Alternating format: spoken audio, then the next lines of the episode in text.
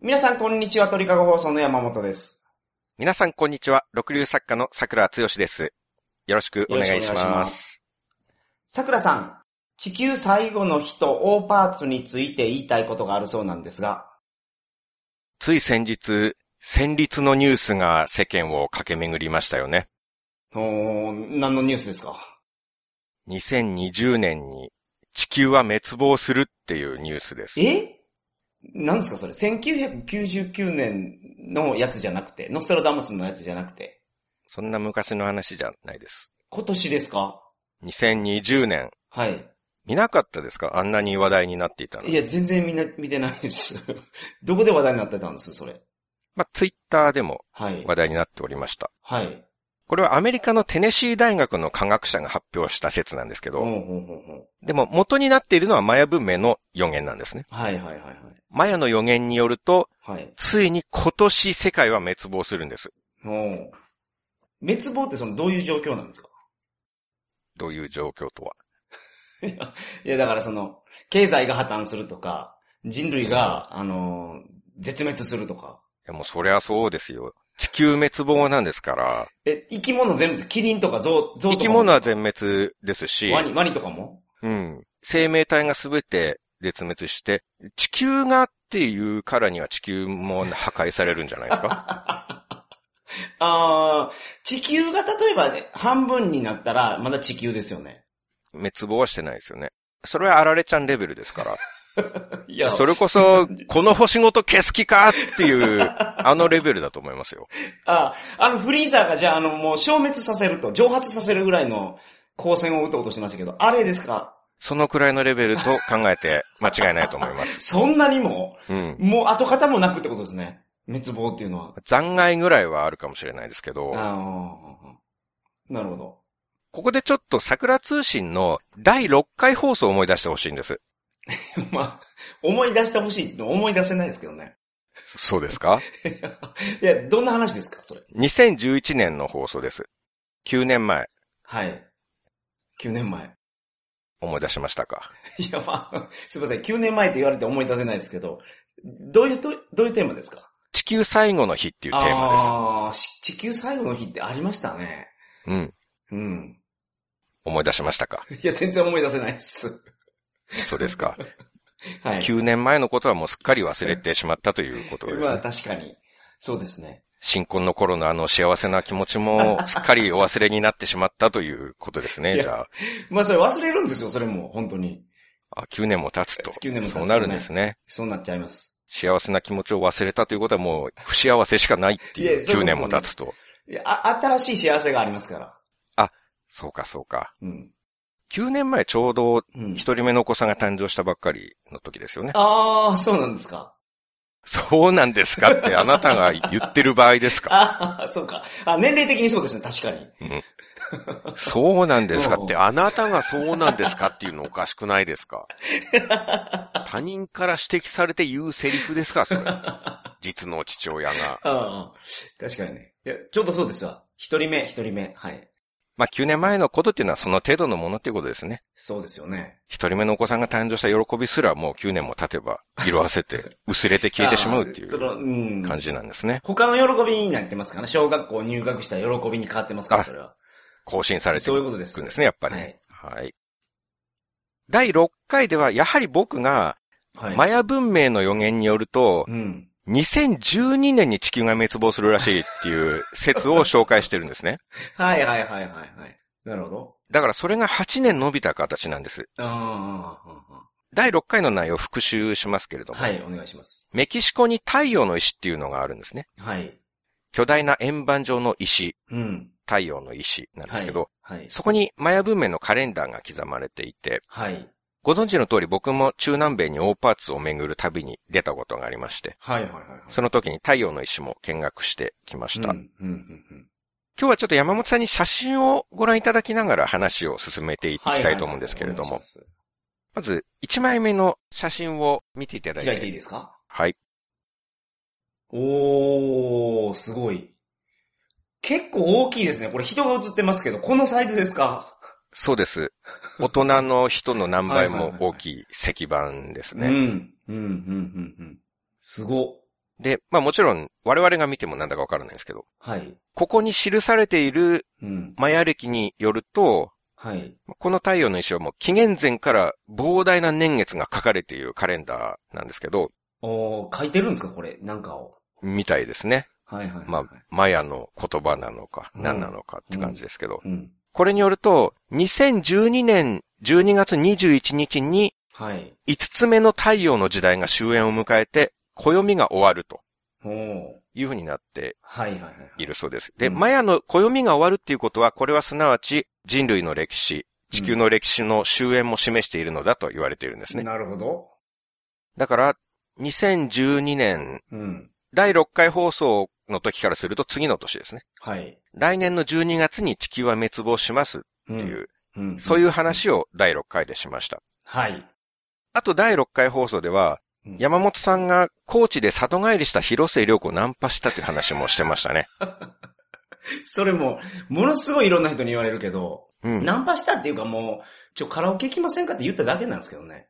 うん。本当に。ナンパとかと違うんじゃないかな。まあ、だから、それは世間で言うところのナンパであるっていう、っていういつも繰り返されるやりとりを初めてこの回でしてまし たね。あなるほど。そうですか。はいはい。そのやりとりも、まあ、この回が初出、うんうん、なるほど。初めて出ると書いてうん初出でございます。ここで初めてその話を、はいはいはいはい。今や周知の事実となった 伝説のエピソードいですやけいど、やいや、伝説じゃないですけどね。初めて語られたのが第6回だなったるほど。はいはいはい。山本さんは覚えてないでしょうけれども。うん。あと、明日世界が滅びるとしたら、うん。何をしたいかみたいな話もしてたんですよね。ああ、なるこほのど。時。に。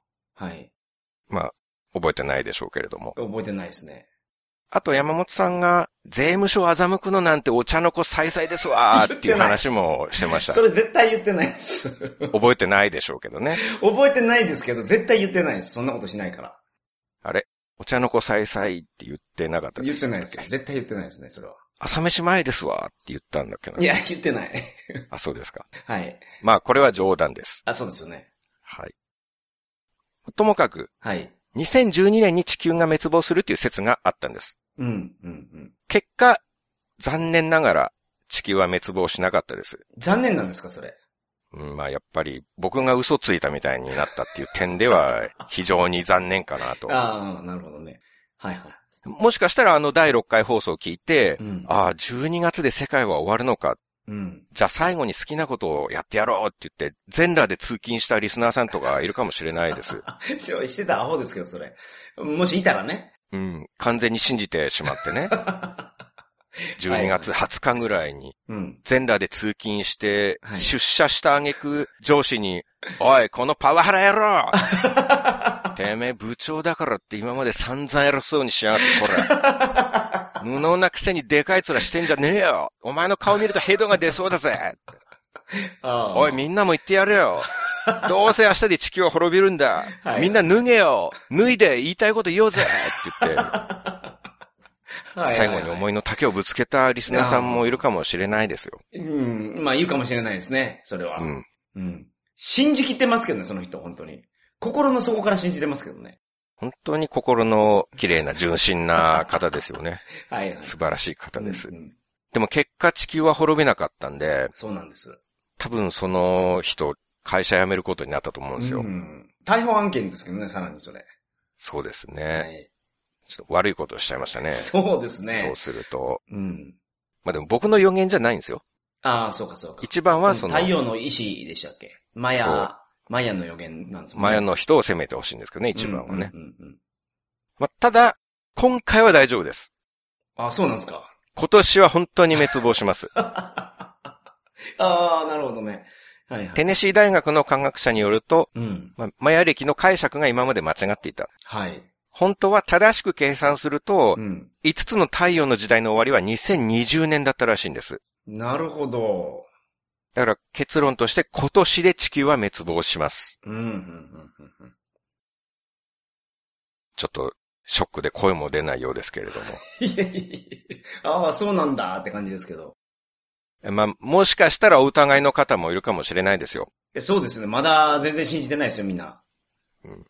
そういう信じる心を失った悲しい輩がはい。リスナーさんの中にもいるかもしれないですよ。。はいはい。今のところ多分全員信じてないですけどね。いや、そんなことないでしょ。もう今すぐもうすでに。うーん、五分五分ってとこじゃないです かそんなにも。こうしてるような気がしああます。明日のじゃあ出社についていろいろ考えてるんですかね。どこで服脱ごうかとか。まあまあ、年末あ、そうか、年末か。かな。ちょっと時期は言及されてなかったんですけど、あー8年ずれてるっていうのをは、いそのまま受け取れば、まあ今年の12月っていうことになあーなるんじゃないかと思うんですけど。ちょうど8年ってことですね。だとしたらうんうね、ん眉つ、眉唾かと思ってらっしゃる方いるかもしれないですけうん。ど、マヤだけに、マヤツバって言いました、 今。そうなんです。マヤだ けに、マヤとマヤ唾をかけてみました、今。マヤとマヤツバをね。 うん。間違いとかじゃなくて高度なダジャレです。ああ、なるほど。ああ、そういうことなんですねう。ん。計算し尽くされた高度なああああ、ドッキリみたいなものですね。ああうん。そうかなと思いましたけど噛んだと見せかけて、実いはいはい。ダジャレでした。なるほど、なるほど。ドッキリ大成功。はいはいはい。で、マヤ文明って超先進的な文明なんですよ。うーん。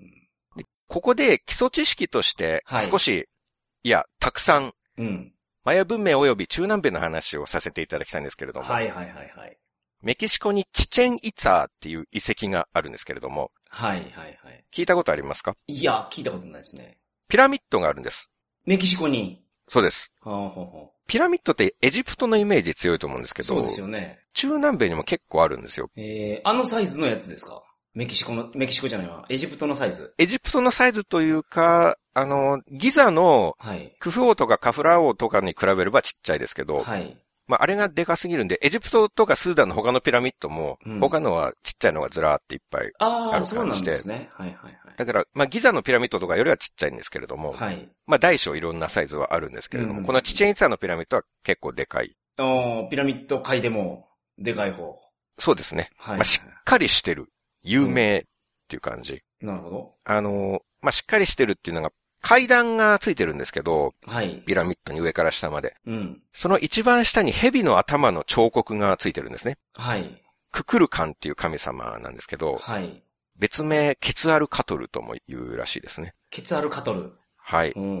これ、女神転生の敵として出てくる名前なんですけれど も。あ、そうですか。仲間にできるんですか、じゃあ。そうですね。ああ。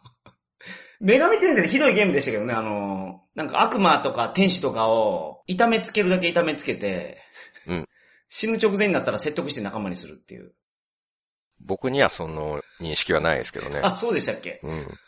普通に出会った時からお話を して、あ、そうか。真っ赤とか宝玉とかあげて仲間にしてましたよ。ああ、あ、そんなことできたんでしたっけはい。それは山本さんのスタイルが、とにかく一回ボコボコに痛みつけて、死にそうになってから、はいはいはい。脅迫のように、脅迫するかのように、仲間になんなきゃ殺すけどいいかみたいなことをあなたはやってたっていうことでいすね。や、確かに、そのスタイルでした。そういうもんやと思ってましたから。女神転生って。現実とゲームをごっちゃにしちゃダメですよ。 現実じゃないんですよ。ゲームですから、あれ そ。う普段やってることゲームにもいやいやいややって、ないモンスターにまでやらないでください、そういうこと。やってないですから。写真のはい。 2番を、 2番。はい。これがククルカンのピラミッドと彫刻なんですけど、おー、でかいなるほど。下にあるのが、まあ、はい蛇の頭みたいなあー、なるほど。で、これが普段は頭しかないんですけど、秋分の日と春分の日だけはい。胴体が現れるんですよ。どういう意味ですか、それ。これ、ピラミッド自体が階段状になってるじゃないですか。はい、はい、はい、はいはい。で、頭の彫刻の後ろに、うんその年2回だけ、日没になるとまるで蛇の胴体が出現したかのように、うん。くねくねした光の筋が出てくるんですね。えー、すごこれはヒロイン画なんですけど、3番の写真をはい。ご覧いただくと、この光で胴体が出てくる感じが。おー、すごいなるほど。あー、なるほどね。はい、はい、はい、はい。他の部分が影で暗くなったところうん、が、うん、うん。蛇の後ろ側だけ光の筋で蛇のようにはい。胴体が現れるっていう、え、これ毎日じゃないんですか春分の日と秋分の日です。すごいですね、それ。でしょすごい。でこれが1000年前の文明なんですよ。ほうほうほうほうほうほう。 1000年前の人々が太陽の動きを知り尽くして、うん。 1000年後の21世紀もちゃんと動作する仕掛けを作ってるんですよ。すごっ。もうほとんど神の仕業ですよ。うん。確かに。 人間の所業じゃないですね。いや、まあ、ギリギリ人間の職業のような気がしますけどね、これ。 山本さん作れますか これ。いや、よう作らんけど、 僕はよう人作らんすよ間でしょ山本さんいや、も僕一そうで応。すけど。僕人間ですけど、頭悪い方の人間なんで。ギリギリ人間でしょリ。 だからギリギリ人間なんで、人間やったら作れそうですね。賢いの人やと。でも、千年前ですよ。ああ、なるほど。千年前にこれほどのことができる文明なら、うん。世界の終末も正確に把握していたとして、何ら不思議じゃない。そうですか。うんいや、ちょ、説得力のパンチが弱すぎるんですけど、そこまで飛躍しますかね。あ、わかりました。まあ、一個だけだと、ああ、なるほど。まだそうあまあそうですね。まだ弱いです、これ、うん全然。すごいことはすごいですよ、確かに。ただその、その地球の終末を、その終焉を、その予測できるほどの、あれじゃないですね、まだ。まあ、一個目だとね、はいそんなもんでしょう。はい。うんうんうんでもマヤだけじゃなくて、はい。中南米の古代文明って本当にどれもびっくりするぐらい高度なんですよ。はい。だから中南米は大パーツの本場なんですけうどんうんね。うんうん大パーツっていうのは現代の常識から考えたら辻褄が合わない発掘うんう品んうん。なんですけど、千年前にこんなのあったわけないじゃん。いはいはいはいはやい。でも千年前の遺跡から出動しちゃってる。うんなんでってい。うんんんそういうのなんですけど。なるほど。それいくつか紹介をしますと、はいはい、お願いします。メキシコのパレンケ遺跡っていうところに、はい。王の棺があるんですね。はい。これは西暦683年に亡くなった王様なんです。 683年。 1300年以上前ですね。日本で言うと、聖徳太子ぐらいの時代ですかそのぐらうんうんういんうん。ですかね。もうちょっと後ぐらいかはいな。はいはい。大化の改新のちょっと後っていうことは、大化の改新、人の読むなしじゃなかったでしたっけあ、むなしか。ああ、なるほど。 何年だと思ったんですかいや、14から始まるかと思ってました。で もそんなわけないですよね。うん。はいはい。大化の改新あたり。大化の改新を1400年代だと思っていいたやんいや、で違すか。う違う違う違う。パッと人の読むなしやったなと思って、1から、1からじゃないかなと思ったんですけうど、ん。確かに、おかしいですよね。その、語呂合わせ完全に逆効果になってま すね。語呂合わせした意味なかったですね。確かに。覚えるために語語呂呂合合わわせせする語呂合わせのせいでわけわからなくなってますね。まあ7世紀なんです。はいはいはい。その辺。この王の棺も亡くなった王様は7世紀のうんうん方。その棺にうん。 宇宙船に乗った宇宙飛行士の彫刻が彫られてるんですよ。うん。そんなわかな。そりゃもうこじつけやと思いますけど。まあだからそんなバカなってね、はいはいはい。今の常識にとらわれてる人はうん言うんですよ。そうですね。写真の4番。 4番です。 見てみましょうか。これちょっと楽しみやな。はい。宇宙船のコックピットに乗って宇宙船を操縦しているっていう絵なんですね。あ、人おるわ。あ、これ真ん中に人いますね。はい。コックピットに座って。これコックピットなんですかはい。後ろにそのジェット機の噴射みたいなのもあるじゃないですか。あ、この葉っぱみたいなやつです。炎みたいなやつですね。ああ、なるほど。おーだから、あるわけないって言ったって、はい。実際にこうやって書かれてるんですよ。いや、これもう顔丸出しなんですけど、これ大気圏突入できるんですか 大気圏突入ってこれ宇宙空間行けるんですかこれ。えでもまあこれは内部の絵ですから、あ、内部なんや、これ。そりゃそうでしょ。コックピットに座ってるんだから。外側から見たら壁しか見えないじゃないですか、宇宙船は。いや、まあそうですね。はいはいはいはい。うんまあ、うんまあ実際に乗ってる人を描いてるっていうはいはいはいことですね。う宇宙船なんですかこれ本当に。はい。あ、じゃあ、まあもう一つあるんで、あはは別のやつあなるほが、どそれも見てほしいんですけど、はいはいはい。今度写真の5。はい。五。これは別のところのうん。まあ、メキシコなんですけど、オルメカ文明っていう、こはいれはいははい紀元前に掘られたっていう石板なんですよ。紀元前、紀元前ですかはいはい。で、やっぱり同じく、うん宇宙船のコックピットにいる宇宙飛行士の姿が石板に掘られているんですね。おー、こコックピットなんですね。 ご覧の通り。どう見てもそうじゃないですか。どう、そうなんですか宇宙飛行士の被るヘルメットとか被っているじゃないですか。あ、ヘルメットね、これ。うんあ。ああああなんかファイナルファンタジーに出てきた竜騎士みたいなやつ被ってますね。そうそう、竜の形をしはいはいはいはたいヘルメット被ってうね。ん。なんかいじけてるのかななんか、ちょっとふてくされてる顔してますけどね。狭いからですかこれは。宇宙船が。ちょっと、やっぱ窮屈だからってい窮う。屈そうですね。不安はあるんだと思いまはすいよ。はいはいはい。まあ、やっぱ古代文明って、まあ、そん、そこまで技術ね、今ほどはなかったですから、はい宇。宙船のコックピットはそんなに広くは作れなかったと思うんあですーよ宇ね。宙船は作ってるは作ってるけど、狭かったんですね。 そういうことですうね。ん背中思いっきり曲がってますもんね、これ。そうそうそうそまあ、こんな顔にもなるでしょ、そら。う。うん。まあ、その快適性はとも かく、はい。当時宇宙船なんかあるわけないはいはっいて僕らは思うけど、はい。 事実こうやって石板に書かれてるんですよ。まあ、まあ、宇宙船なんですね、これ本当に。そう、それにしか見えなくないですかああ、そうなんか。なんか変な椅子作ってしもうたみたいな感じじゃないんですね、これ。うーん。オーパーツっていうのは実は占いみたいな機能も持ってて、はいはいはいはい。罪なく心清らかに生きている人 には、これは宇宙船に見えるんですね。ああ、なるほど。うん。あそうですか。ただ、前科がある人には別のものに見えるっていう。まあそういう、そういうもんなんですか。そう、前科診断、性なる格ほど診断みたいなこあー。ともできちゃいやう。宇宙船見えてきたな、確かに。あ、見えてきました見えかてきましたね。あうん。やっぱ最終的にはそこに、はいはいはい。結論としてはそうなりましたそうでかす。ね。心が、まあ、汚れてないのかな、やっぱり。宇宙船に見えてきましたね。そう。か。うん。じゃあ山本さんは前科がないです。ほんまにないけどね。あ本当にない。あ、本当にないです。じゃあ占い当たりました ね。オーパーツ占い。ああ、そうですか。はい。 はい。あと次なんですけど、これは宇宙船じゃないんですけど、はい。これ有名なオーパーツです。コロンビアで発掘された黄金ジェットっていうのがあります。へえ。これは黄金でできたペンダント。はい。 1500年前のものです。うん。そのペンダントが1500年前ですよ。はい。どう見てもジェット機にしか見えないんです。おそうなんですか。写真の6番6番で。す。えうんうんうん。黄金でできた確ジかェにッ。ト機のペンダント。あのー、うん。鳥じゃないですね。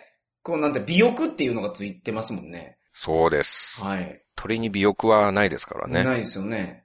うん。 1500年前ジェット機あるわけないじゃないですか。そうですね。でもこうして出てきちゃってるんですよ。うん。これプロペラがついてないからジェット機ってことになったんですか。そういうことじゃないですかね。はいはいはいはい。 1500年前ですから、うん。プロペラとかあるわけないじゃないですか。いや、まあそうやけど、プロペラ機の次でしょ、ジェット機って。そうですね。順番的に。うん。プロペラを経ないでジェット機に至れるっていうこの古代文明の凄まじさ。ああ、確かにね。だってプロペラのペンダントは出てきてないわけですから。はいはいはいはってことはプロペラ機はなかったい。なかったんですね、はい。になります。はい。で、航空力学の専門家に確認しても、うん。この形状はもうジェット機と考えて矛盾しないっていうことだったんですね。うんうん言い方微妙ですね。この、この形状はジェット機だじゃなくて、 ジェット機と考えても矛盾しないって言ってたんですね。そう。考えて矛盾しないっていう風に、専門家はお墨付きを与えたわけ です。矛盾しない。うん、なるほど。ジェット機にも見えるってことですね、そつまり。にもってい他にもう見えかる、けど。 矛盾しないんですもんね、だって。これはジェット機ですって言ってないですもんね、それは。まあ、他のものにも見えるっていう人はいるかもしれないですけど、あーまあ、オーパーツっていうのは占いみたいな機能を持っておりまあしー、て、なるほど、なるほど。まあ、前科のあるなしでなどう見えるかっていうのあは、、ジェット機に見えてきたな、これ。 ですよね。ジェット機かな、これ。うう。ん。犯罪歴がない人からすると、これはジェット機なんですよ。はいはいはいはい。綺麗な心で見るとね。うん、なるほど。でも1000年以上前に、うんまあジェット機もそうだし宇宙船もあるわけないのはいに、はいはいはい。出てきてる。ああ、なるほど。まあこういう釣りまが合わない存在がオーパーツうん、うん。なんですけど、まあいずれにせよ古代の人々はもう我々の想像も及ばない高度な文明を持っていたんです。うん。うん。そうですね。あともう少し余談なんですけど、はいはいはいはい。南米のチリの話、はい。これも初出です。 はい。本でも書いたことがないし、喋ったこともないんです。まあ、取り立てて面白みのない話だからなんですけれ ども。オーパーツの一つなんですけど、アタカマの巨人っていうのがあるんですね。はいはいはい現地のスペイン語だとヒガンテでアタカマっていうんですけど、はい。はい。チリにアタカマ砂漠っていう砂漠があるんです。はい。その砂漠に巨大な絵が描かれてるんですね。うん、うん、うん、うんうん。全長80メートル。でかっ巨人、もしくは宇宙人にも見えるっていう絵なんですけど、宇宙人ってそんなにでかいんですかまあ確かにウルトラマンあれ宇宙人設定でしたね。まあ、そうウルトラマンはね、はいはいはい。ウルトラマン40メーター級やったと思うんですよ。宇宙人でかいんですかバルタン星人もでかかったですもんね。 80メートルって言うとでかいですけど、はい。うん。じゃあ山本さんは誰かの肖像画を見たら、実際の人物もそのサイズそのままだと考えるタイプの方ですかいや、いや、じゃあ そう。いや、そう、なんそかういえば漫画とそかで誰かの似顔絵見 たら、うですはい。実際の人間も5センチぐらいのサイズの人間がいるっていう、あそう考えるタイプのあな方るほどあごめんでなすさい。かじゃあそう考えないですね。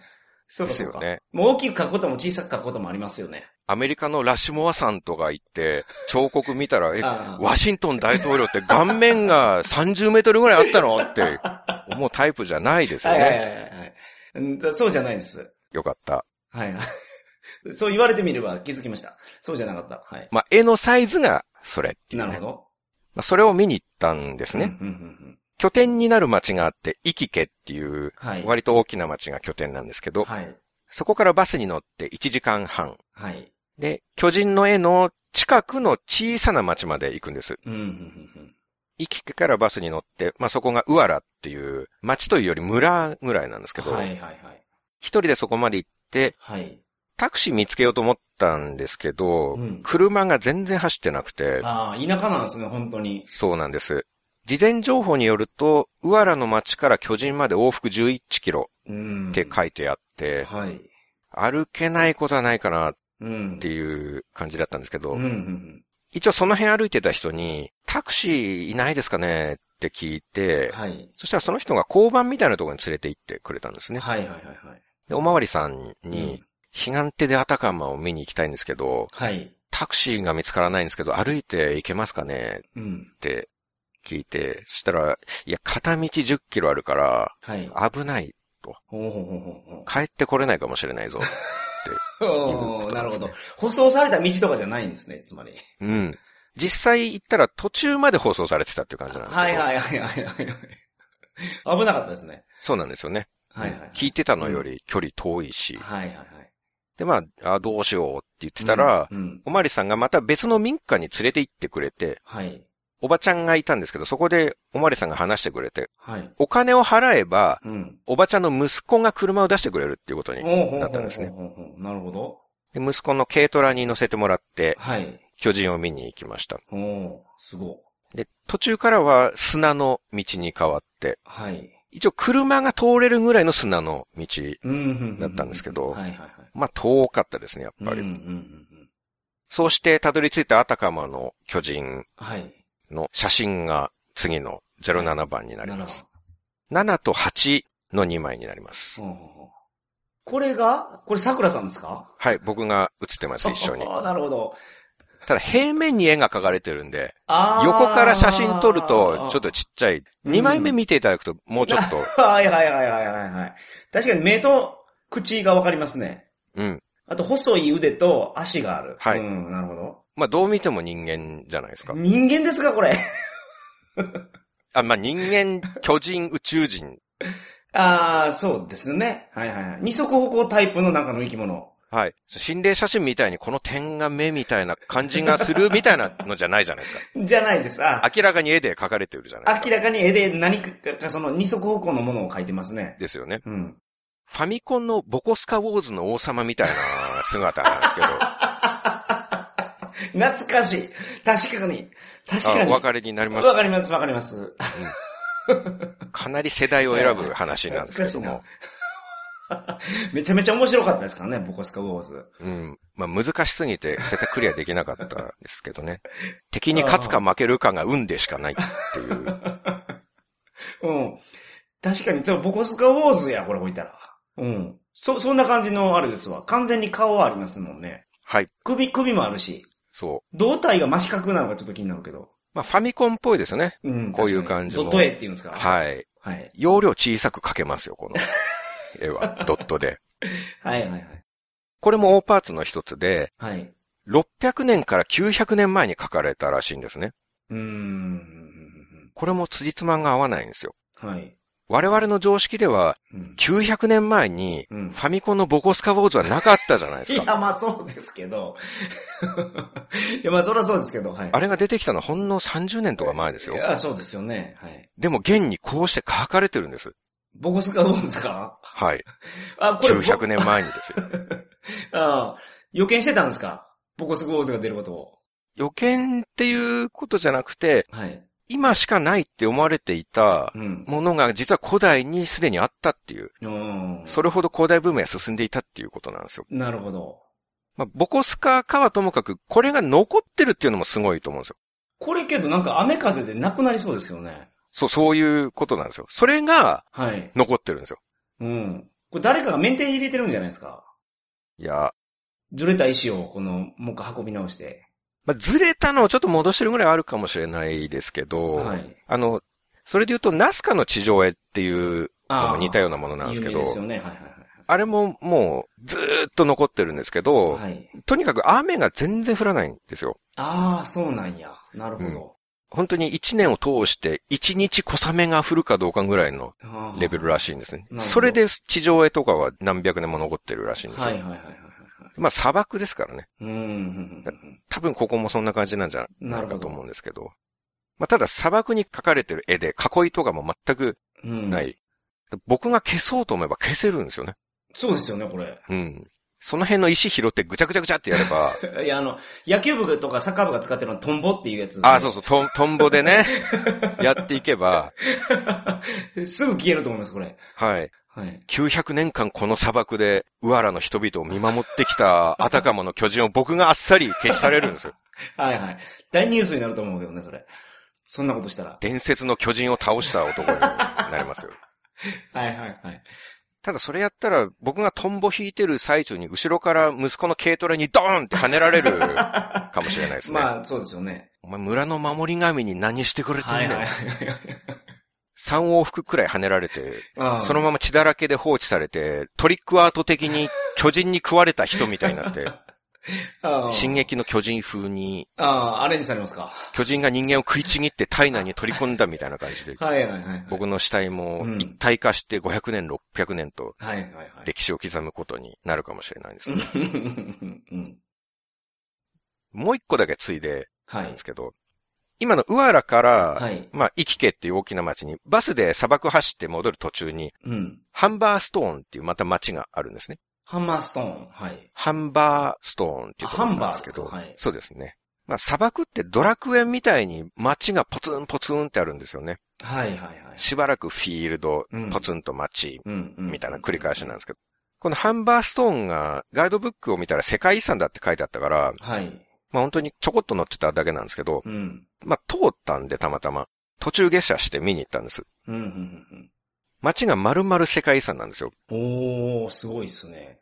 ただ、まあ、偏僻なところ、砂漠の途中ですから人がほとんどいない。はい。街にいる人がもう5、6人なんですよ。えそんなに小さい町それが、しかも5、6人って言っても見物客だけなんです。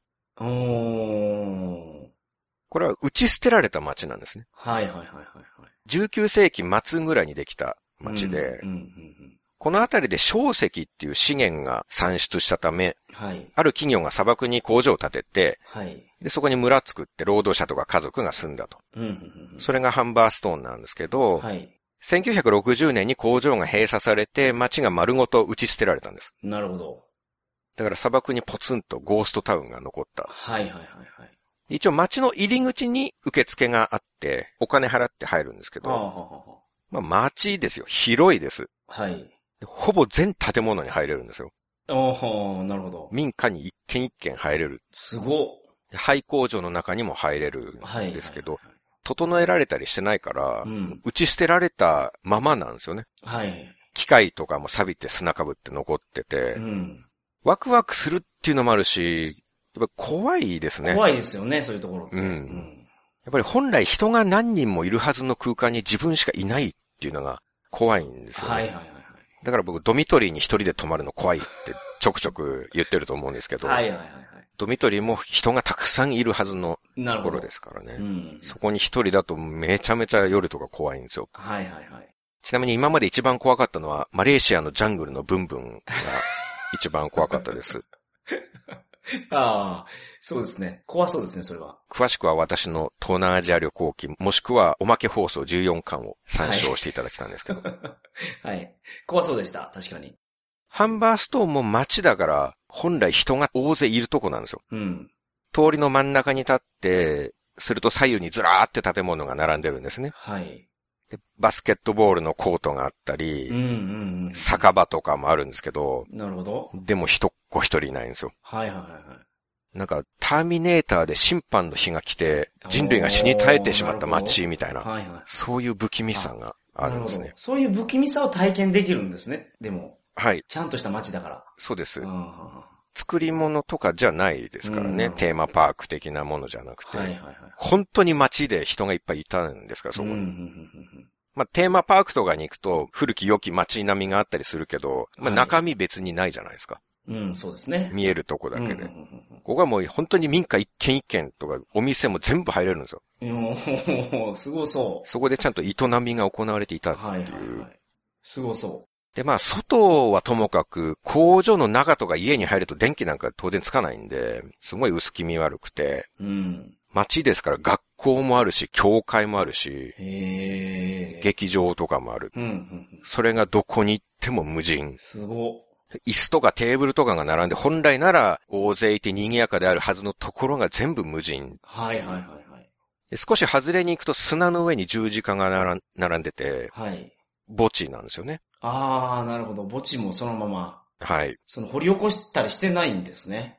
そこの町を捨てるときに。うん。で、墓地には、はいその十字架になんかお花がかかってたりしたんですよ。はい。で、お墓は機能を果たしてるっていうか、なるほど。おそらくその、まあ、ご家族とか、あー、そうか。子孫の方がはいはいはい。来てお参りしてる墓参りにたまに来てると。でしょううね。ん。まあ、ほぼドラクエのドムドーラの街そのままなんですよね。はいはいは砂漠にある滅びた街い。うんうんうんうん。もしかしたらこの街のどこかに雪の符が隠したロトの鎧が眠っているかもしれな いなと。あ、毒の沼とか、ありましたよね。 はい。沼地のところに行くと、雪の符が隠してるんですよ。はいはいはい。ただ、そうだとしたら悪魔の騎士が鎧を守ってるんで、はいはいはい。悪魔の騎士を倒して、うん。倒さなきゃいそけうでない。すね。はい。今のレベルじゃちょっと勝てないんで。相当レベル上げんといかんですよ、それ。そ うです。めちゃめちゃトレーニングするか ト、レーニングで上がるんですか、レベルは。まあそれか、丸山ゴンザレスさんとか連れてきて、ああ、レベル高いやつを。 そう、総合格闘技とかもやってますから、はいはい、そうですね。ベンチ150上げる言うてましたからね。まあ、2分ぐらいは粘ってくれるんじゃないですかはいはいはいはいはい。丸山さんなら。あ ?2 分あれば僕鎧探して、あ、あ、走って逃げますから。そういうことですか。うん。倒さずに。まあ、倒すのは無理でしょ、さす がに。悪魔の騎士を。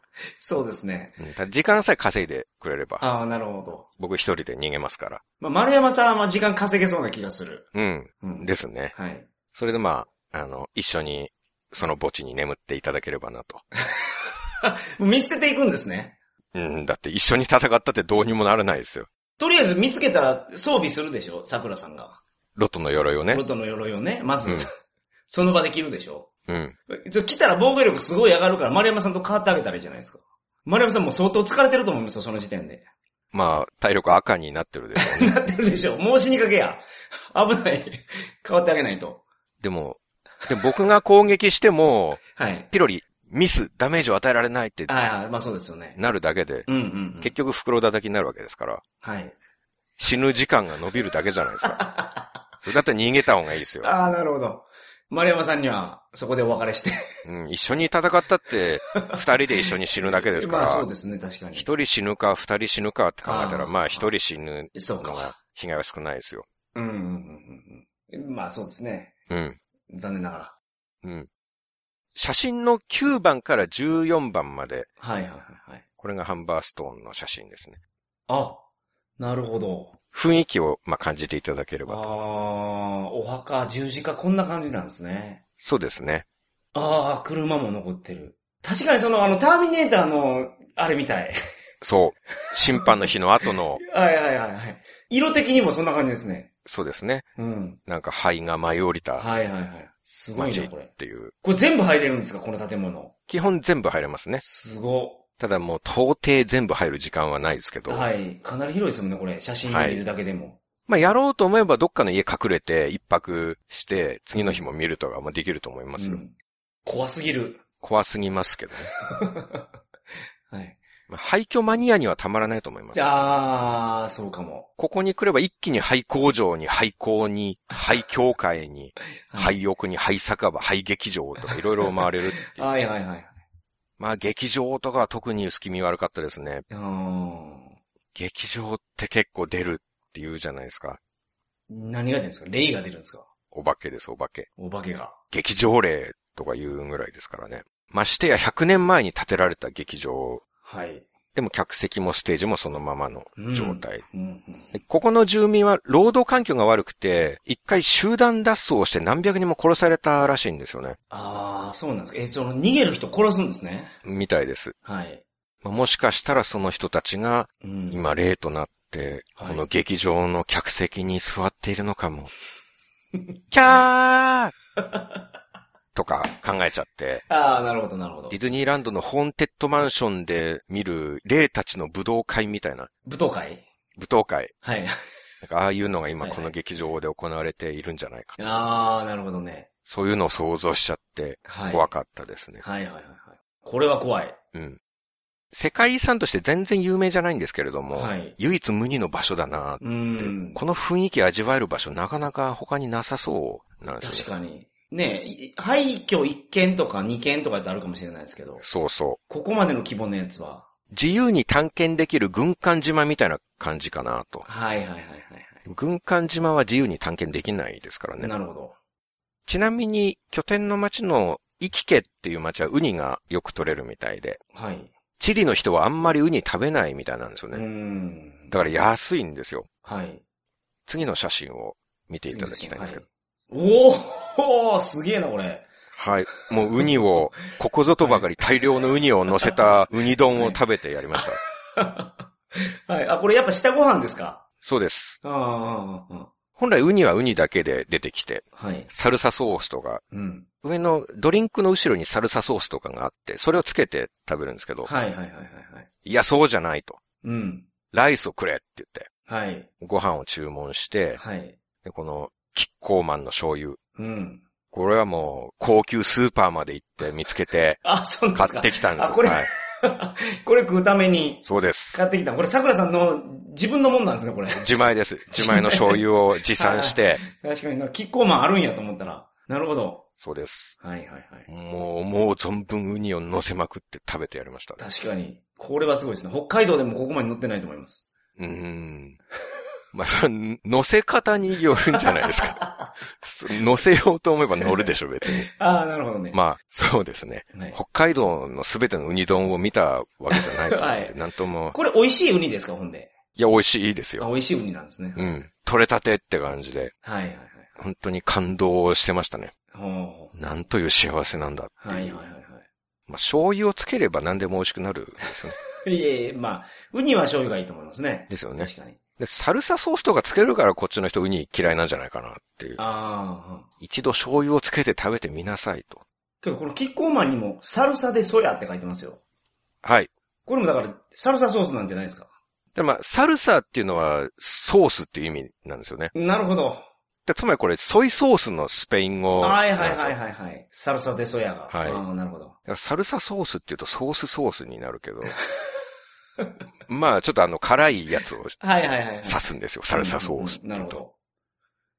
まあ、というはい。感じでございました。なるほど。ということで、はい。 2020年に地球が滅亡するという説が、だいぶ信憑性を持ってきたんじゃないでしょ うか。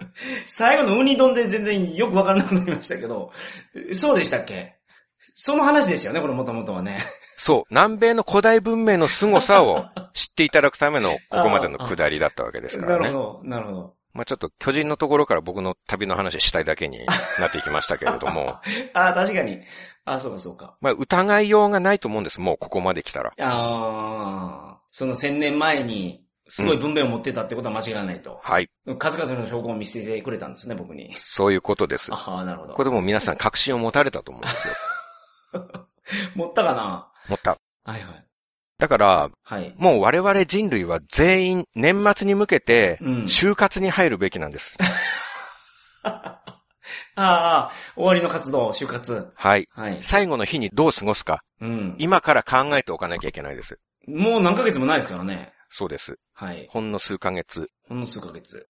僕らは第6回の時に一旦うん。地球最後の日、もしくはその前日にどう過ごしたいかっていう意見を述べてるんですね。はいはいはいはい。まあ、9年前なんで、僕らもまだ人として未熟だったから、はい。ちょっと浅はかなこと言ってるんですよ。はい。僕は長澤まさみちゃんの家に行きたいとか、おー言ってたんですよねほうほうほうほうほしょうもない、大人の言うことじゃないなと思うんですけれども。うはいはいはい。山本さんもう、ん。最後の日は飲みに行きたいって言ってたんですよね。あはははなるほど。はい。ひどいですね、本当に。2011年、最初のお子さんがまさに生まれたばかりの時、はいはいはい。そんな時に全くご家族を顧みない、 最後の日に奥様あーなるもほど生まれたばかりのお子さんも放置 して、飲みに出かけようっていう、もうならず者のすることですよ。確かにね。それはそうです。うん。ただ今の我々は違いますから。はい。もう9年前の我々じゃないんです。あー、なるほど。この度、うん。めでたく8年ぶりに地球が滅びるということで、はいはいはい。あれから9年経ち、人間的成長を遂げた我々 が、今回は滅亡の前日に何をしたいか、はいはいはい。改めて考えてみようじゃないか。ということでうんうんうんうんうんさあ、山本さんは、今年は、どのように過ごしたいですかカニ鍋、カニ鍋を食べに行きたいですね。ああ。それは、どなたと一緒に過ごすもちろん家族ですよ。家あ族、と。ご家族で。はいはいはい。あ、なるほど。で今回こそは、うん。 A 子さんでも B 子さんでも なく、ちゃんとご家族と過はいごはすい。はい。カニをね。しかも豪勢な、そうですね。最後はカニ。うん。食べに行くっておっしゃいましたけど、はい。これも第6回で言ったそのままなんですけど、はい。最後の日にカニ屋さんに出勤して働こうと思うレストランのスタッフさんいないですから、ああ、なるほど。食べには行けないんですよ。ああ、そうか。うん。いカニないかな、じゃあ。や、まあだから、せいぜい前から買っておいて冷凍庫に入れとくとああ、か。そうか、そうか、そうか。ああ、冷凍か。いや、いいですよ。別に自分で取ってきてああいいんじゃないですか取る、取る作戦がありますね、そういえば。も。うん。もうその、漁業権とか何も言うやついないでしょうから。まあそうですよ。はいもうみんな週末に向けていますから。で、水族館にいますね。そういえば。ああ、水族館のカニ美味しいんですかねカニでしょ、あれも。海遊館ってあるあじゃなれいもですか。か、あれもカニですけど。大阪の海遊館。ああ、ああいうところすごい立派なカニがいるから。あ、高知の水族館にも美味しそうな魚がいっぱいいますわ。それを食べます、じゃあ。まあなんかカニ保管してるところはまあいろいろありそうですけど、他にもえ、なんで水族館のカニ嫌なんですか養殖館が出てるからです。うん、自然に生きているカニの方が美味しいのかなってちょっと思ったんですあけど、のどうなんでしょうね。水族館のやつを食べる人あんまりいないと思うから、うん。よくわかんない、そでれ食べさせてれくれないからじゃないですか。そうですね。うん。じゃあそこに行って、そうですね。取ってくると。取ってきてね。うん、で、家でカニ鍋。カニ鍋しましょうか。クエもいますから、クエも取ってきますわ。ああ、おお魚魚、そうです、そうです。そうあですそれも水族館からじゃあ取って。そうそう、高知のあの、桂浜水族館にいますね。なるほど。かなり立派なやつが。あれ、市場で買ったら30万ぐらいするんじゃないか、あのサイズ。それを鍋にして、はい。お家で食べる。お家で食べる。それにしましょう。うん。さすが9年前とは違って人間的に成長してらっしゃいます ね。 成長、成長できてんのかな、う俺。ん、ご家族で過ごすってあこあ、そとうでです、すそうねで。す。はいはい。だからこういう時にどう答えたら一番波風が立たないかっていうことをちゃんとわかるようになってらっしゃるっていう、 ああ、ありがとうございます。ちゃんとお父さんになったっていうああああことですよねつ。いに。うん。うん。こういう場でどう答えればご家族が喜ぶかっていうことを考 えて、家族の気持ちはいはいはいを一番に考えて、本音はどうあれ、家族と一緒に過ごしますって断言できるっていうところはいはは、いはい。もう一人前の父親になったということですよ ね。はい。思いやりのある発言をあありがとうございます。されてるっはていいはういはね。い。 9年前はそれすらできなかったわけうんうんですからうんね。うん。そうですね。今はご家族も9年前から増えて、4人家族ああ、そうです。その息子がをできましたから。弟がいます、今。お子さん2人。いはい。。や、本当に立派ですね。子供を作るっていうのはちゃんと生物としての義務を果たしてらっしゃるっていうことですもんね あ、義務なんですか、これって。うん、地球上のあらゆる生き物の最大の義務は子孫を残すことはいはいはい。ですもんね。。うんうんうんうん。本能的にそうらしいですね。はい。生物っていうのは種を存続させるために存在してるわけですかうんうんうらん。。そうですね。だから交尾さえ終われば食われてもいいみたいな虫もいるわけじゃないですか。はいはいはいはいはい僕なんて40億年前に地球に生物が誕生してかはら、い。うん 僕の先祖が全員行ってきた子供を作るという行為を40億年の歴史の中で唯一僕だけが成し得ていないんですよ。 あ、今のところはでしょ、でも。うん。今のところは。もう無理でしょいやう。さすが。に。だから40億年間で一番ダメなやつなんですよ。 まあもちろん現代社会においては人の存在価値って様々なんで、うんうん子孫を残さなくてもそれぞれの形で社会に貢献すればいいと思いますよ。はい、ですよね。ただ一方でそう納得しようとしても、うん。この潜在意識っていうんですかはい。僕の心の片隅で、自分のせいで40億年続いてきた桜一族の血筋が地球から、いや宇宙から消滅してしまうっていうことに罪悪感が拭えないんですよね。なるほど。無理なんだから。いや、まあ、無理じゃないですよ、まだ。まだまだ大丈夫ですよ。今から奥さん見つけるっていうことですかああ、まあ、そういうことですよ。今から奥さん見つけてうん交配してもう、ん。地球滅亡までに生まれないですから。なるほど。それを本気で信じてらっしゃるから。うん。そういうことか。まあその、その事実をもとに、ああ、そうか。その前提があったのは忘れてましたよ。僕その現実をもとに考えれば、はいはいはい。現実問題そうなってしまうわけですよ。なるほど。もう、数ヶ月しかないから。そうです。はいはいはいはい。だから本当良かったです。今年で地球が滅亡してく れて。はいはい、はい。。僕だけじゃなくて全人間が一緒に消滅するんだから、うん。これで天国でご先祖様に言い訳できますよ。え、そうですね。すいません、ご先祖の皆さん。はい。。僕子供を作れなくて桜家消滅しちゃいましたけど、はい。でも他の人間も全員滅びたんで、まあ、チャラでいいですよね、って言って。気楽に言えます。その説明で納得しますかね。いや、そりゃ責められないんじゃないですか、ご先祖も。ああ、作ってたもんあれですもんね。滅亡してるから。うん。うん。そうなんですよ。はいはい。もう地球ごと滅びてるわけですからねう。ん、なるほど。もし滅亡しなかったら僕土下座して謝らなきゃいけないんですよ。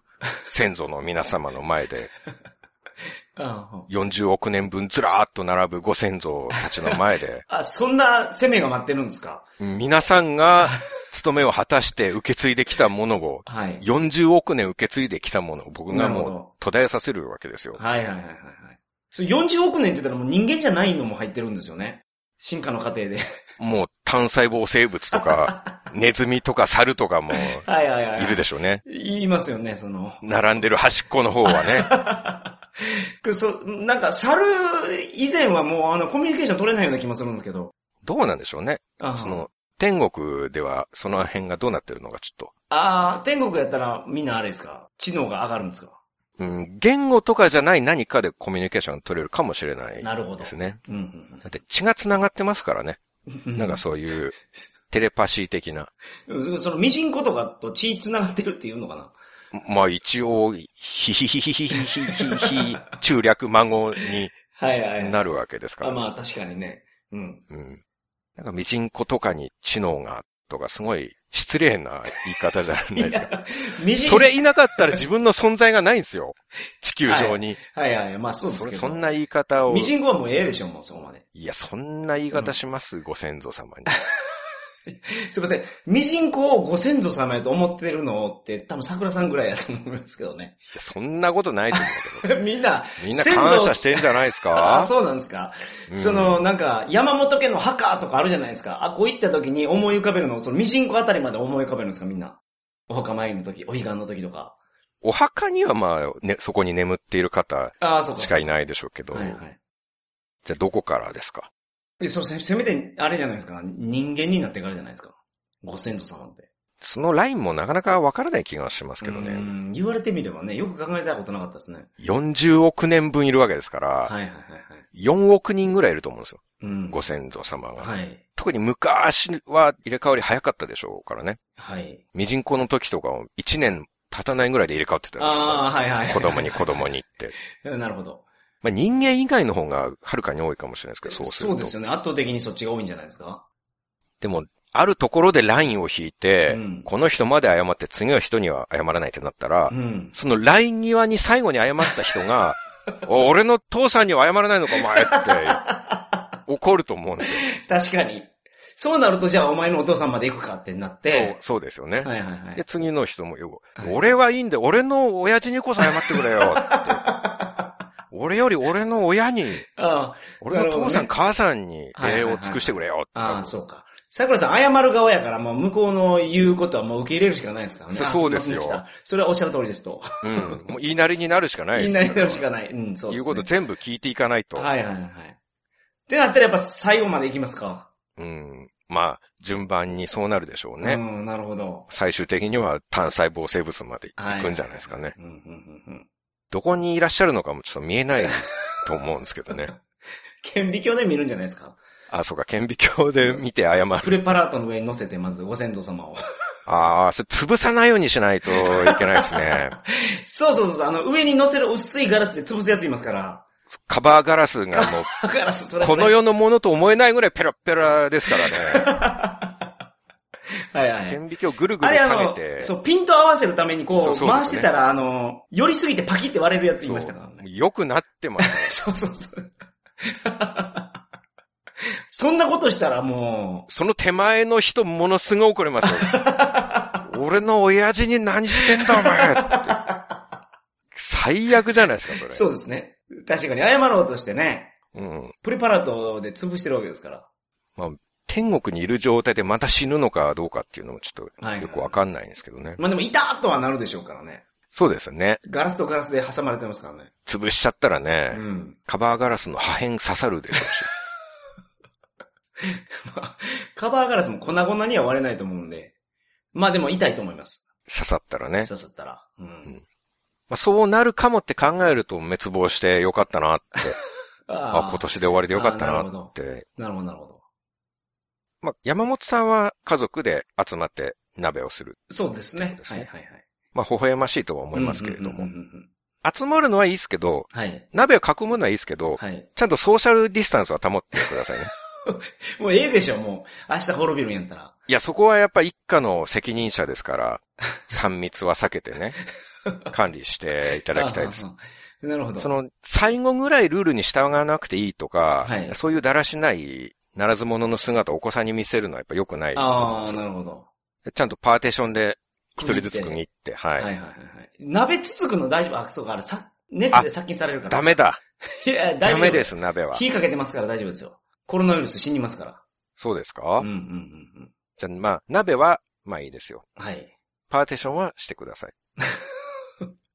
わかりました。じゃあパーティションも用意しておきます。鍋終わったらもうマスク して、お話ししないとダメですよ。家の中も外も関係ない。いああ、そうですね。ルールはルールですかやもう、中だからこそですよ。ら。ああ、う映りやすいんですか密閉されてるから。閉鎖空間ですかあらあー、ね。なるほ最後だからってハグとかも絶対ダメですよ。ど。ああ、濃厚接触。濃厚接触になりますね。になりますからはねい。これやっぱり9年前の時とは違うわけですから。時代が、状況が。そうです。うん、確かにもう。今回は新しい生活様式で最後の日を迎えないとダメですうね、ん、なるほど。 愛する人を感染から守るための行動ですから。まあそうですけど、それ気にし、気にするんですね、その、地球最後の日に。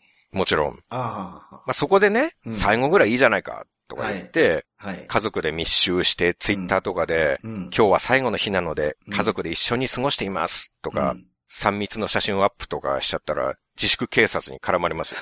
絡まれるそれで。 うん。人殺し 症状がなくても感染させるリスクがあるんだぞそんな意識でいたら、日本は2週間後にニューヨークのようになる ぞって言って、自粛警察のクソリプが来ますよ。ああ、そうか。それは怖いな。わかりました。まあまあ、自主警察、怖いですから。うん、まっすぐ警察も怖いですから。そうです。そうします。 2週間後には、ニューヨークのようになるぞっていうことで。はい。い、言いましたね、一時そういう方が、たくさうん。ん。うん。最後の日なのに。はいはいはい。桜さんは、どうするんですかえっと、僕の場合なんですけれども、僕もあれから9年経って最後の日にやりたいことは変わっております。はい。前は、長澤まさみちゃんの家に行きたいと。うん。はい。まあこれはリスナーの皆さんも僕の変化には気づいてらっしゃると思いますけれども、うん。うんうん僕は今年の滅亡の日にはぜひともうんうん。 AKB の鈴木くるみちゃんの家に乱入したいなとあ思っております。あ、なるほど。あの、ああ、そういうことですか。くるるんか、あるいはズッキーの家かなと思います。ズッキーっていうのは、そそれもあれですか山内みずきちゃんですね。ああ何 回も。も 言ってるじゃないですか、この放送いで。や全然覚えれます、そんなもん。 全く覚えれないです、それ。AKB ですかセンターおめでとうって言っああたー、そ子の子でですすよ。か。ああ、なるほど。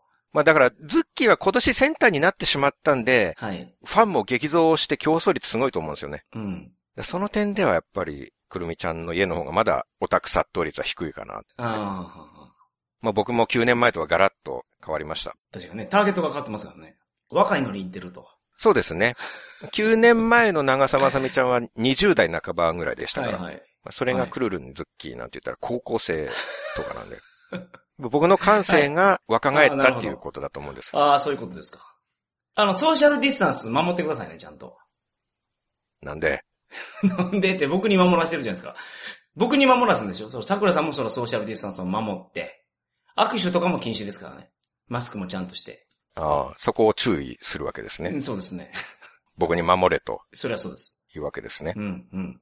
そういう注意を言うんだったら、はい。まず、クルルの家に行くなっていう注意を先にするべきじゃないですか。もうそこはも ういいですそんなこことはするなっていう方いや、まが、あ、まあ、そりゃそう。先に指摘しなきゃいけまなあい気そりゃそうがですしますけど。最後やからもそう。その基準が全然わからない。 最後だから、それはう。はい。人の家に勝手に行くのはいいクルルンは迷惑ですよね。そうですよ。たまらんぐらい迷惑ですよね。そこをスルーしてなんでソーシャルディスタンスを言うんだっていう。はいはいはい。まあまあ、やりたいことはやらせてあげたいんですよ、僕、桜さんに。じゃあ握手もさせてもらったっていいじゃないです か。そうか。 全部何々になってしまうな。ここはでも僕のマインドが若返っているっていううん。成長は見てもらえるんじゃないかなっうんて。それ成長してるんですか変態度が増してるだけのような気がしますけど。まあ好きなように言えばい いですよ。ロリコンだの、ドキモキも変態だの、言えばいいです。はい。もう何と思われようがどうでもいいんですよ。ああ、そうなんですかどうせ今年で地球は滅亡するんですから、はいはいはいはいはい。あと数ヶ月で地球ごとなくなるのに、うん。もう最後の数ヶ月自分を 偽って、かっこつけて生きてどうするんだっていうああ、なるほど。はい話ですよ。はいはい。もう解放しましょう、心を。うんうんうんうん。山本さんも自分を偽らないで本音言えばいいのに。本音ですよ。あ、そうですかうん。ご家族とそうで本す。当に過ごしたいと。はい。じゃあ、滅亡しない方の可能性にかけているわけですね。 今滅亡しない場合に困るから、まだそういうこと言うんですね。いや、滅亡するかなとはちょっと思いま、思いました。いろいろこのオーパーツの写真を見るにつれ。あ、やっぱり、そこで、うん。マヤ文明すごいやないかと。うん。うん。 だんだん信じるようになってきたんですね。そうですね。じゃあ、ぜひ山本さん、はい。まあ、および皆さんにもちょっとアドバイスしたいんですけど、はいはいはい。今から株を全力で空売りしとくといいです。あなんでですか空売りで稼ぐの得意なんですよね、山本さん。まあ得意ではないですけど、空売りもしますね。なんかコロナの時にはああ、はいはい、コロナの時には。空売りはいをされたんですよね。っはい、そうですね。ていうか、ついこの間。はいはいはいはい空売りっていうのは、いや普通と逆なんですよね。え。そうですね、そうそう、その、だから普通企業の株が上がることを予見して買うんですけど、はい。下がることを予想してお金を入れるのが売りですね。下がりそうやなと思った時はその売りを入れます。普通は買って値上がりしたらその差額が、そうそうそうそう。儲けになりますけどそうです、そうです、そ空売りはそれを先に売りから入るはいはいはいはいっていうことですね。うです。はい。で普通とは逆で株が値下がりすればするほど儲かる。うん、まあっていまうあそうですね、はい。今後この会社が業績が悪化するという方にかけて、 実際その読みが当たって、はい。経営者、従業員、みんな悲しい思い、 苦しい思いをしている時に、はい。山本さんは笑いが止まらいなやいいとやいういやいや、そんな、わけですねそんな感じで、その涙を飲んで、あれですよ、もう、換金してますよ。あの、利益を確定してますよ、もう。悲しかったなと。いやー、やった、めちゃめちゃ売り上げ下がっとるぜ、あいつら。 おかげで爆益やって、いやいや見知らぬ他人の不幸に乗じて、ガッポガッポと不労所得を得るのが空売りですよね。いやいやいやいやいやうんまあまあまあ、そういう側面もありますよね。そういう側面しかないんじゃないですか。 簡単に言うと人の失敗を願うのが空売りっていう。いやい失敗を願ってるわけじゃないですよ。あの、市場の価値が下がるか上がるかなんで、じゃあ、成功を祈りますか祈ってます。それは祈ってます、常に。みんなの人類の成功を祈ってます、僕は。おー空売りした後に、うん。どうかこの会社来期の業績が上がって、社員の皆さんが幸せになりますようにってはい。祈ります。祈ってますね。絶対逆で しょう。それを祈ってる人は空売りしないですから。株買いますから、その人の幸せを祈る方の人は。なるほど、なるほど。まあそうか。えまあ僕、その、なんか社員のこととか考えずにチャートを見てやってるだけなんで、うん、その深く考えてないです。まあ、深く考えないとはい え、本当に会社の繁栄を祈ってたら買うと思いますけど、あー株を。ですよね。うん。まあ、でも今後どこかの時点で、はい。今年の年末で地球が滅びますって、うんアメリカ政府とかが正式発表したら、はい。まあ、全投資家が一斉に持ち株売ると思うんですよ。あー、なるほど。だって株持ってたって何の意味もないわけですから。はいはいはい。滅亡したらね。うん。日経平均0円。 0円にまで落ちないでしょ。 企業が持ってるやつもあるから、半分ぐらいなのかな。もっと落ちるのか。まあ、買う人もいないと考えると、はい値段がどこにつくのかもわかない、んないですよね。確かに。ニューヨークダウも0ドル。もう、すごい世の中になりましたね、それは。山本さんもこれを聞いてる皆さんも僕のおかげでアメリカ政府に先んじてその情報を知ってるわけです から、ああ、そう、情報を制するものは、その株を制しますからね。やっぱり。それ間違いないです。みんなが知らない情報を知ってたら、はい。その情報を元に売買すればいいんですから。うん。だから今のうちから、もううん元が高い株がいいです よね。任天堂とか、ああ、 JR 東海とかなるのほど株を業績いいところ。 全力売りしとくといいですよ。ああ、あの、今日の放送を聞いて、その人類っていうか地球が滅亡することをね、信じてる方は。うん。ボロ儲けですよ。うんうんうんうん、全力売りして、はい地。球滅亡の日に一括生産して、それで地球滅亡を食い止めればいいんですよ。滅亡食い止めれるんですか株でボロ儲けした資金をつぎ込んで隕石破壊マシーンとか作っあて、隕石なんですね。まあ、隕石にせよフリーザにせ よ、膨大な資金で当たればなんとかなるじゃないですか。なるほど、なるほど。確かにね。はいはいはい山本さんもぜひ全力売りを、はい。うん全財産つぎ込いんやいで、やいやちょっと考えてみますね。ちょ、ちょっと、あの、多角的に検討してみます。はい。はい。ぜひ、売りが得意なんですから、今こそ。いやいや、その得意じゃないですよ。たまに売るだけです。たまにね、はい、たまにですよ。たまに人の不幸を祈るということで すね。まあでも、本当に今年地球が滅びるかどうか、はい。絶対とは言えないです。はいはいはいはい。もちろん滅びる可能性の方が高いとは思いますけれどうんうんも、うん。でも滅びない可能性もあります。はいはいはいはい。一回延長されてるわけですから、うん、8年もね。はい。うん。しかもその前は1999年に地球は滅亡すると言われてたんですから、そうですね、それもありましたね。はい。ノストラダムスによると、ん恐怖の大王がね。日。うん。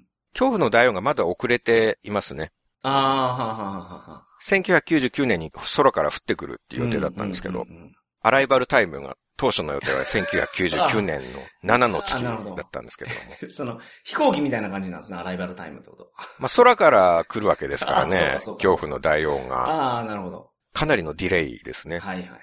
大王っていうぐらいですから専用機で来るんじゃないかと思いままあ、すけどそね。うですよね。大王様ですからね。う。うんん。それが20年もっていう、うんどこで道草食ってる のか。まあ、あの、宇宙広いですから。それで言うと、それぐらいのじ、あの、あれは、差はあるんじゃないですか、時間的な差は。まあ宇宙136億年のうん。歴史からするとね、はいはいはいはい。その遅れも一緒に予言できなかったのか っていう思いますけど。えどうせ予言するんやったら。うん。当初のアライバルタイムそのまま言ったって予言じゃないじゃないで すか。はいはいはいはい。こういう事件が起きて遅れますっていうことこそを予言してほはしいいではすいよ。はい。あここで渋滞が起こるから。そ天うのそうそう川あたりで渋滞が起こるからとかいうのも。うん。まあ予言できますわね。そそれも何年何の月に起こるのかもね、言ってはいほはいしはいかったです。途中で乱気流にでもあって墜落しちゃったのかもしれないですね。ああ、そういうこともありますか。うん。これだけ遅いとなると。はいはいはい。そしたら代わりに他の星が滅びてるかもしれないですね。あ、間違ってどっかについてるんですね。間違ってついたか墜落したか。はいはいはいはい。まあ、どっちにせよ恐怖の大王が来たら滅びますから、あ、 地球の代わりにどこか他のところがね、うん。ヤブヘビ的にかわいそうにそれは。かわいそうですけどはね。いはいただ、滅びる滅びないは別として、はい。はい。い、つ終わりを迎えてもいい覚悟で人生を送っていくのがいいんじゃないか。っおー。ていうことを、はい。これ、第6回放送で山本さんが言ってたんですよ。おー、なるほど。生きる上でモットーにしている言葉っていうのをはいは紹いはいはい介していて、はいはいはい。それ改めてここではい言っ。てもらってもいいですか ガンジーの言葉や。素晴らしいですね。それはモットーなんで覚えてますよ。うんはうん。い。ぜひ。明日死ぬかのように生きて、うん。永遠に生きるかのように学びましょおー。やっぱりモットーにされているだけあって。そうなんですよ。それは覚えてますね。一応厳密に言うと永遠に生き続けるかのように学び、明日死ぬかのように生きるっておっしゃってあーましたけれども。まあ、前後逆になってる。うんうん、今でもモットーにされて生きて。そうでいらっしゃるす。そうなんですよ。だから、本当に地球が滅びるかどうかは別として、うん。でも明日滅びるかのような覚悟で後悔しないように生きていけっそてういでうす。ことですよやりね。たいことはやりましょうと。うん。僕もやっぱりそういう風にはい。生きた方がいいですか。いいんじゃないですか、そっちの方が。じゃあ、僕、クルルの家に突撃しちゃいますいけど、やいやいやいやいやいいですか迷惑かけるのはダメですから、人に。いやでも最後ですよ。いや、最後でも迷惑はダメですからね。最後に好きなことやりなさいって言ってたじゃないですかいや、。それは、それは認められません。いや、山本さんだって水族館からカニ取ってこようとしてるじゃないですか。あまあね。絶対入館料とか払わないでしょ いや、払います。入館料は払いましょう。あ、それは払って入るんだ。まあ 払ったとてですけどね。そう、払ったところで窃盗ですよ、窃盗。ああ、確かに。でも滅びるとなればもうどうでもいいやっていう感じなんでしょうんで僕はもう全裸で生配信しながらクルルンの家に突やば撃しますよ。やばいな。明日死ぬかのように生きるっていうのはどう、そういうことじゃないですよ。明明日地球がめ滅亡しても後悔しないように生きるって いうはいはいはいはこい。とでしょうん。寒いですよ、でも12月は。いや、12月じゃないんですよ。常に明日死ぬかのように生きるっていうことなんああ、ですかそうらか、。毎日がっていうことなんですよ。ああ、なるほど。あ暑い時期でも明日死ぬかのように生きろってことでしょあ、そうかそうかそうか。なるほど。 いや、なんか、ガンジーもそういう感じで捉えられるとは思ってなかったと思うんですよね。うん。だからリスナーさんも、その山本さんのモットーを実践して、全裸で通勤して、はい。おい、このパワハラ上司無能なくせに偉そうにしてんじゃねえ、このハゲがあ、ようこちゃん、俺マジ好きだわ、ようこちゃん。俺毎日ようこちゃんの胸見てムラムラしてたからね。隠し撮りもしてたけどごめんね、って。思い残すことがないように、最後だと思ってやりきる人が出てくるかもしれないですけど、なるほど。責任取れますか取れません。やめてください、皆さん。ええ明日死ぬかのように生きろって言ってるのにですか明日死ぬかのように生きるって、まあそういうことではないですけどね。矛盾があるんじゃないでしょうか、そこには。ああああ、確かにね、その、欲望のままに生きなさいっていうわけではないので、これ。でもなんか、やりたいことをやれとか言うじゃないですか。そうね。耳障りがいいから言ってました。ごめんなさい。はい。はい。さあ。ということで、はい。今回は以上でございますが、はい。最後に告知いいですかああ、お願いします。ごめんなさい。はい。くしくも、第6回の最後にも僕の本の告知をしてるんですけれども、うん、うん、うん、うん。それが僕の中南米旅行記、はい。南米で大パーツ探してる場合かよはい。っていうう本なんですはい、ね。はい、はい、はい。それがなんと、今年うん9年越しに電子化されました。すごい。 Amazon で購入いただけます。はい。今日ご紹介した太陽の石やうんパレンケの石う棺、ん。黄金ジェットなど、うん。数々の大パーツが、はい。なんと電子版は全写真をカラーで、掲掲載しております。なるほど、なるほど。じゃあ僕が今見た写真が全部カラーで見れると。そうです。はい、はい、はい。全写真カラー化、そして巨大化、ページの枠いっぱいまでああ大きくしましたなるほど。さらに、アタカマの巨人とハンバーストーンは、これ本では触れてないんですけど、はい。この放送を記念して、はい。巻末に桜通信特別付録写真集として、はい。このアタカマの巨人、ハンバーストーンの街、はい。ウニ丼、海とも。はい、 はい。および、生き家の街並みとか、はい旅行中の宿の写真、うんうんうん。宿の部屋の写真とか、はいはいはい。特別カラー写真集を端末に追加しました。すごっそんなことできるんですね。電子はできるんです。ああ、なるほど。すでに電子版持ってるっていう方はアップデートしていただければ、はいはいはい新しいバージョンが見れますのはい。で。おおすごいな。そんなことができるんですかそうなんんですよ。電子書籍は。ただ、アップデートは今現在でははい自分ではできなくて、はいはい。 Amazon のカスタマーサービスにうん買った時の注文番号を伝えて、向こうで更新してもらう必要があるんですはいはね。いはい。なるほど。なので、すでにお持ちの方は、うん。 Google で Amazon カスタマーサービスで検索するとサポートページが出てくるので、はいはいはい。そこでアップデートの依頼をしてくださいませ。ああ、なるほど。それだけパワーアップした電子版が紙の本の半額安い。 670円でうん販売してるんです。素晴らしい。 Kindle Unlimited の方でもお読みいただけるようになっております。うん。お得じゃないですかお得ですね。